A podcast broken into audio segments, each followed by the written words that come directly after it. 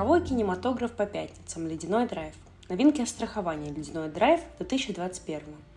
Ледяной драйв – экшн-триллер американского режиссера Джонатана Хенсли, снятый по его собственному сценарию в 2021 году. Съемки проходили в суровых условиях начала весны на севере Канады при температурах до минус 40 градусов.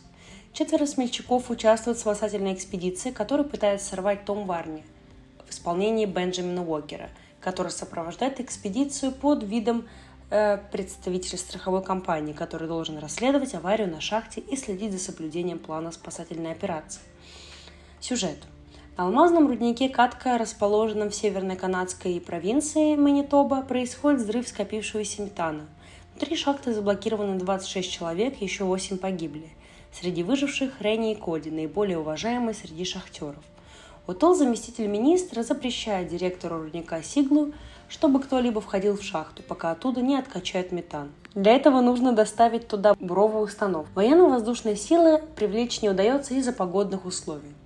Остается отправить оборудование на грузовиках. Решено привлечь три машины, на каждую из которых погрузят по 18-метровой 25-тонной установке, чтобы хотя бы одна из них добралась до места. Три нагруженных фуры массой по 33 тонн должны проехать по зимнику по льду рек и озер. Начальник транспортной безопасности обращается в местную компанию Golden Road, которая берется вести одну фуру сам и ищет еще двух водителей.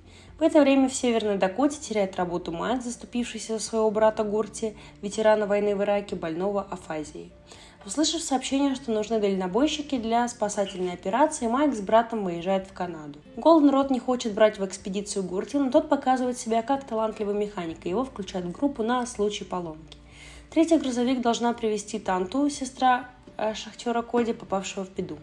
Отличный водитель и бесстрашная девушка вынуждена взять к себе в кабину Тома Варни, представителя страховщика, специалиста по рискам из местного отделения. Актеры. В июне э, дублированный фильм должен был выйти в отечественный прокат. Сроки слегка сдвинулись, но сегодня наш зритель может насладиться динамичным, полным, трагическим приключением фильмом и великолепной игрой Лема Нисона, уже не молодого драматического актера, который впервые сыграл героя боевика.